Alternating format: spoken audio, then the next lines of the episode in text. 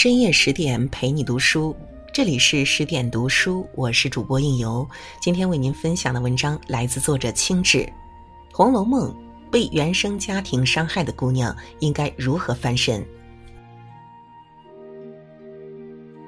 最近几年，“原生家庭”这个词常常被提及。心理学研究表明，原生家庭对一个人的性格、心理、行为等方面都会产生长期深远的影响。换句话说，原生家庭会影响一个人的一生，但影响并不等同于决定。原生家庭会给一个人带来很大的影响，但并不能决定一个人的一生。一个人的一生要靠自己来掌控。《红楼梦》中的贾迎春和贾探春都是贾府中庶出的女儿，但这对庶出姐妹花却活出了两种截然不同的人生。无法选择出身，但可以选择人生态度。贾迎春虽出身侯门，但是并非嫡出。在古代，嫡出和庶出在身份地位上有很大的差别。不仅如此，迎春还是一个没有爹疼、没有娘爱的孩子。迎春的父亲贾赦是一个贪财好色之人，终日只知道寻欢作乐，对女儿迎春未曾有过半点关怀。迎春的生母早丧。嫡母邢夫人是一个贪婪自私的人，从小到大，迎春从未感受过父爱和母爱的滋味。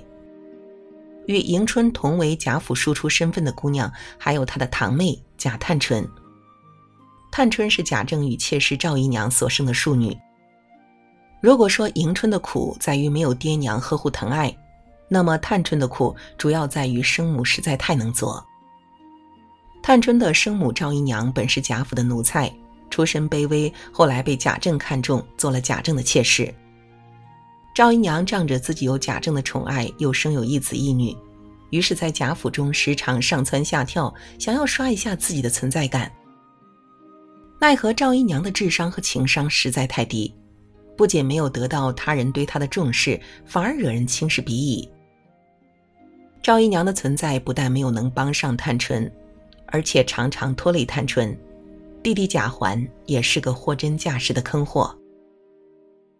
迎春和探春的出身和处境各有缺憾，都不算好，但是两个人却活出了两种不一样的人生。这是因为他们面对自己的出身和处境，选择了两种完全不同的人生态度。倘若原生家庭是一座囚笼，那么迎春选择的是安安静静的待在囚笼里，宁愿忍气吞声，也不争强反抗。而探春选择的是发愤图强，挣脱囚笼，宁愿历尽艰辛，也要力争上游。迎春和探春两种不同的人生态度，决定了两个人不同的人生方向。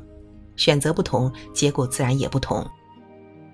我们的出身是自出生起就注定好的，无法选择，无法更改。但是我们可以选择我们的人生态度，把握我们的人生方向。机会是留给有本事的人。贾家的四位小姐元春、迎春、探春、惜春，每一个人都有自己所擅长的技艺。根据四春身边的大丫鬟的名字来看，四人所擅长的技艺分别是琴棋书画。全书中虽然没有明写迎春的棋技有多么高超，但是书中不止一处写迎春下棋这件事儿。想来迎春应该比较擅长下棋，比较喜欢下棋。但是除了下棋之外，我们似乎找不到她还有什么突出的才华。而探春不仅会下棋，能作诗善书法，而且颇有管家理事的才干。可以说，探春是一个集众多才华于一身的女子。我们通过冷子兴之口得知，由于贾母极爱孙女，所以贾府的思春都是在贾母身边教养长大的。迎春和探春年纪相仿，又同在一处读书学习，可见起点是相同的，但是两个人的才华和能力却相差甚远。没有人是一出生就无所不知、无所不能的，一个人的才华是需要后天的努力积累的。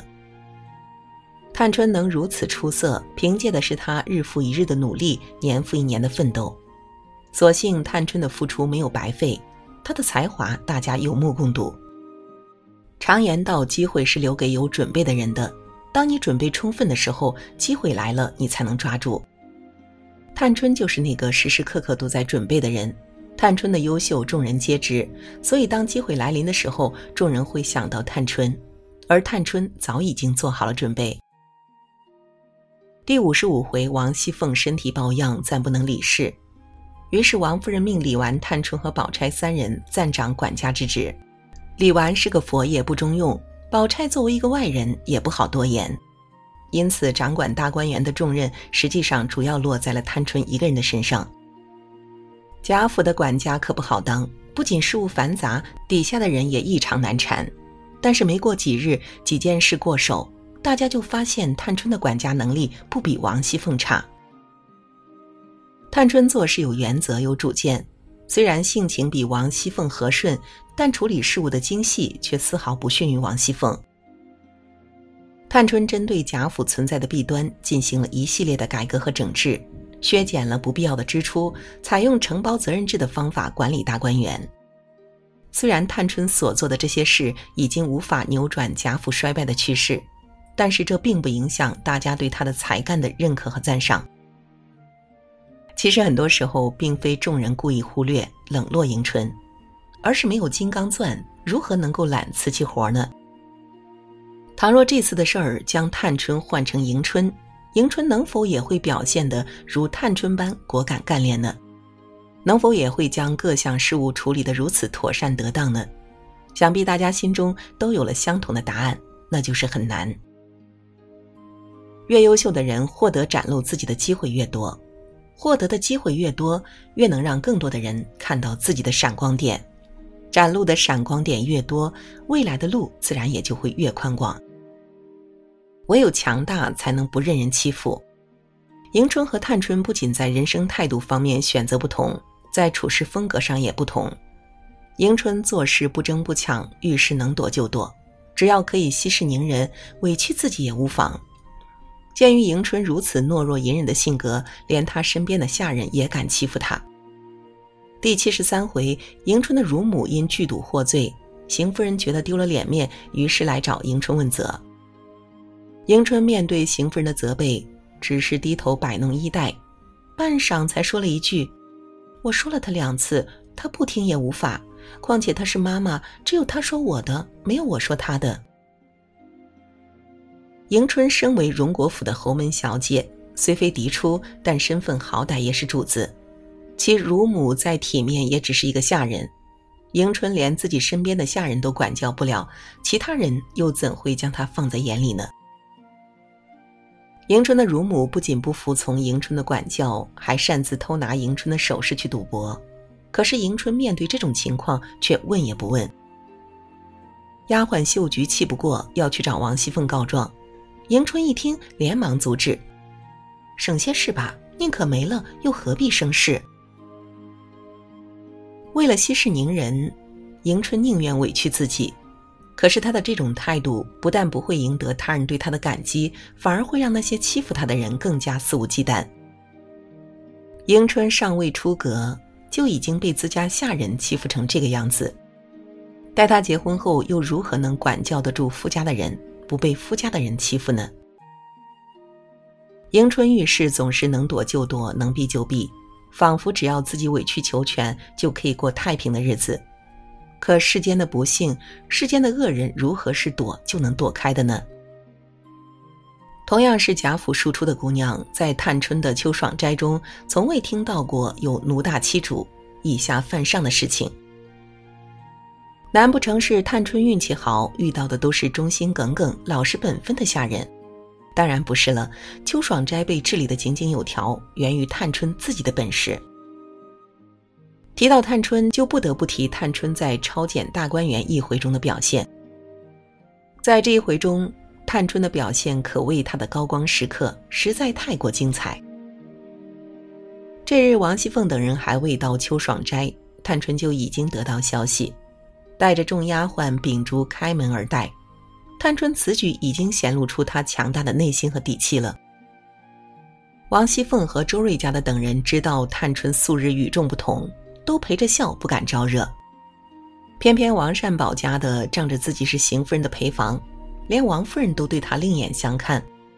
料想探春不过是一个庶出的姑娘，没什么大不了，于是跑过来掀探春的衣襟，结果被探春啪的打了一巴掌。当王善保家的失了脸面，在窗外说：“我这条老命还要他做什么事？”探春没有与之纠缠，因为她清楚自己的身份，所以她命丫鬟们出面。丫鬟侍书得令，立刻出面予以还击。该出手时就出手，该退出时绝不纠缠。探春的智慧和清醒让人刮目相看，也让人不敢因其庶出的身份而小觑。一味的逆来顺受，不能获得安稳的人生；唯有自己强大，才能不任人欺负。不同的选择，不同的结局。迎春和探春同样都无法选择自己的出身，无法改变社会大背景。但是为了自己想要的生活和未来，探春在尽自己最大的努力去拼搏、去争取，而迎春却因为她的逆来顺受，毫不作为，将他自己一步一步地推向了深渊。迎春沉默地顺从父亲的安排，嫁给了中山狼孙绍祖。以她软弱怯懦的性格，婚后不久就被孙绍祖折磨虐待而死。探春为了家族远嫁他乡。虽然背井离乡，远离亲人，但是凭借探春的才华和能力，想必依然可以在远嫁之后继续绽放属于她的光芒。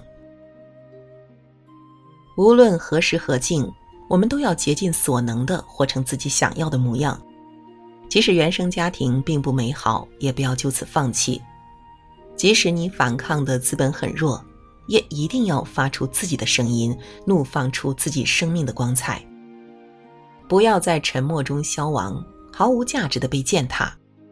即使最后你没有胜利，没有获得想要的生活，但至少你勇敢过，不辜负你来人间这一趟。要相信，原生家庭并不能决定一个人的人生，我们的人生要靠我们自己来决定。共勉。好了，今晚的文章就为您分享到这里，更多美文请继续关注十点读书。也欢迎把我们推荐给你的朋友和家人，一起在阅读里成为更好的自己。我是应由，让我们在下个夜晚再会。